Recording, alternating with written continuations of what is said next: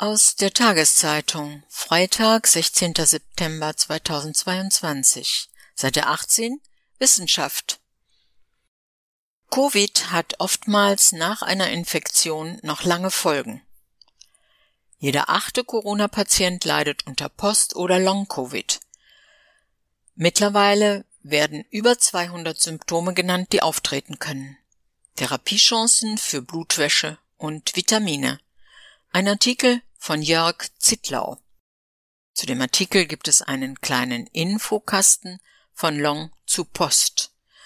Die Medizin spricht vom Long-Covid-Syndrom, wenn die Beschwerden länger als vier Wochen anhalten.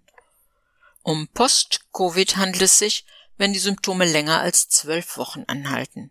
Beide werden oft als Long Post-Covid zusammengefasst. Bei Beschwerden über einem halben Jahr wird auch vom chronischen Covid-Syndrom gesprochen, in Anlehnung an das chronische Fatigue-Syndrom. Eigentlich hätte sie bei der diesjährigen EM dabei sein sollen, doch jetzt ist für Steffi Kriegerstein Schluss.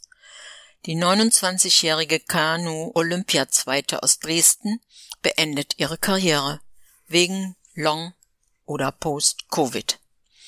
Die Erkrankung kam im Anschluss an eine Infektion im Dezember 2020 und hat ihr die Rückkehr in den Leistungssport unmöglich gemacht.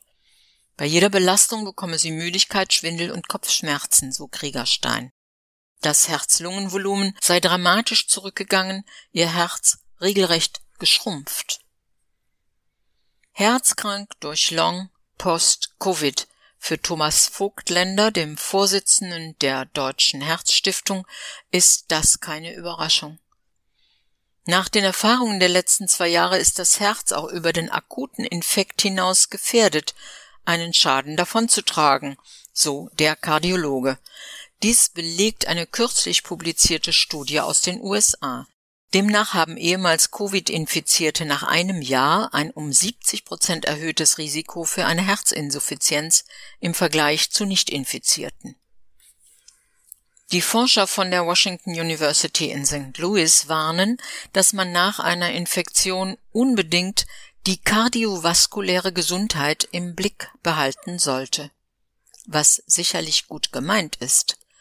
Aber in Anbetracht der Komplexität und Ausmaße von Post-Long-Covid gibt es noch viele andere Dinge, auf die man eigentlich achten müsste. So viele, dass es in der Praxis kaum umsetzbar ist. Denn mittlerweile werden im Zusammenhang mit der Erkrankung über 200 Symptome genannt und die können von Individuum zu Individuum in unterschiedlich und phasenweise wechselnden Konstellationen auftreten, betont Bernhard Schiefer vom Uniklinikum in Marburg.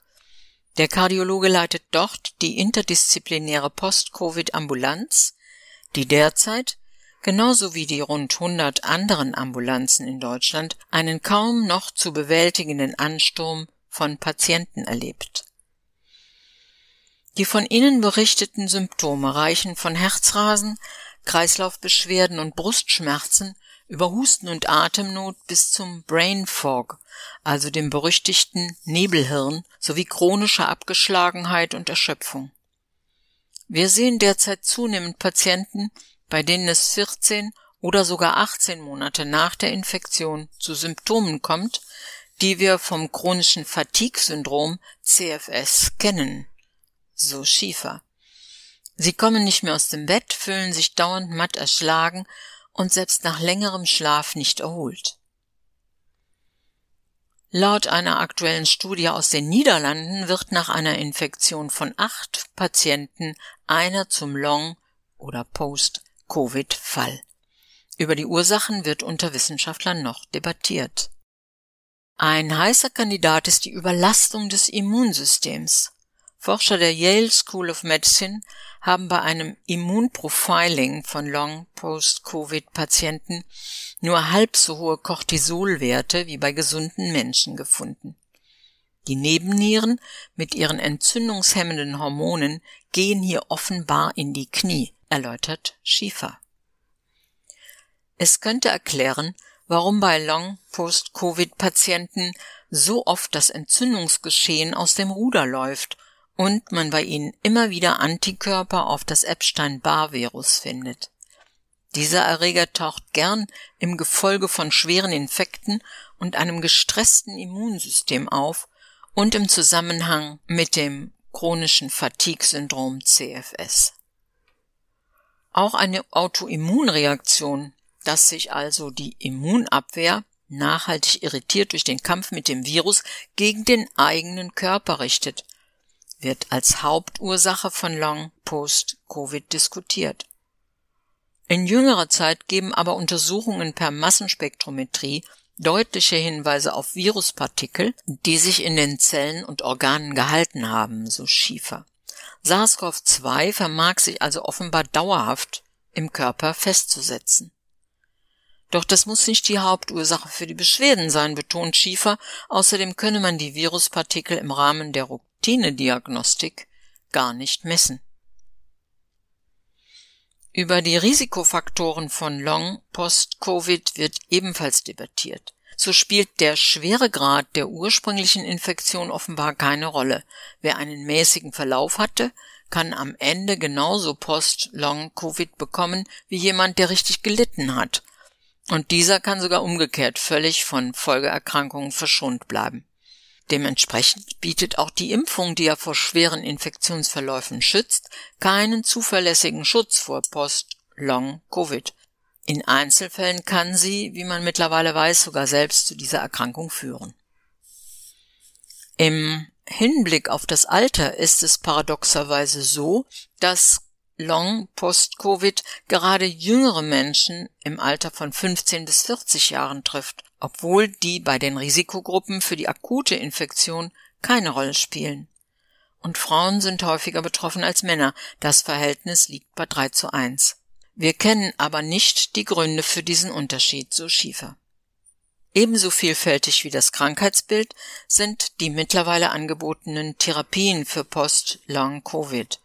Zu ihnen gehört Vitamin D, dem ein internationales Forscherteam in einer aktuellen Studie bescheinigt, aufgrund seiner immunmodulierenden Eigenschaften bei Long Post-Covid helfen zu können. Und Vitamin C zählt für Karin Kraft, die Leiterin des Naturheilkunde-Instituts an der Universität Rostock, zu den geeigneten Behandlungsoptionen, weil es nicht nur Entzündungen hemmt und die Blutgefäße stabilisiert, sondern sich auch schon in der Therapie von chronischem Fatigue bewährt hat. Insgesamt fehlen zu beiden Vitaminen die klinischen Studien, aber das gilt ohnehin für die meisten Therapievorschläge bei Long Post-Covid, insofern es diese Erkrankung ja noch nicht lange gibt. Die sogenannte Plasmapherese ein spezielles Verfahren der Blutwäsche hat es zwar schon in die interdisziplinären Leitlinien geschafft, mit dem Ziel, Patienten mit einem hohen Autoantikörperspiegel zu helfen. Doch sie funktioniert manchmal nur für drei Wochen und manchmal auch gar nicht, warnt Schiefer. Ganz zu schweigen davon, dass die Blutwäsche rund 10.000 Euro kostet, die von den gesetzlichen Krankenkassen nicht erstattet werden. Deutlich preiswerter sind da schon die Antihistamine. Sie können jenen Long-Post-Covid-Patienten helfen, die auf dem Boden ihres Entzündungsgeschehens starke Allergien entwickelt haben. Generell empfiehlt Schiefer, sich in der Therapie am individuellen Krankheitsbild zu orientieren, ob also beispielsweise allergische, pneumologische oder kardiologische Symptome dominieren dann bestünden durchaus realistische Chancen auf eine Erholung von der Krankheit. Wir haben in Marburg rund 500 Patienten betreut und davon haben nahezu alle eine signifikante Besserung erlebt. Bis dahin können jedoch Monate vergehen. Und wenn man die Patienten in dieser Zeit, wie es leider immer noch vorkommt, als psychiatrische Fälle oder sogar als eingebildete Kranke einstuft, so Schiefer, wird sich ihre Genesung noch einmal in die Länge ziehen.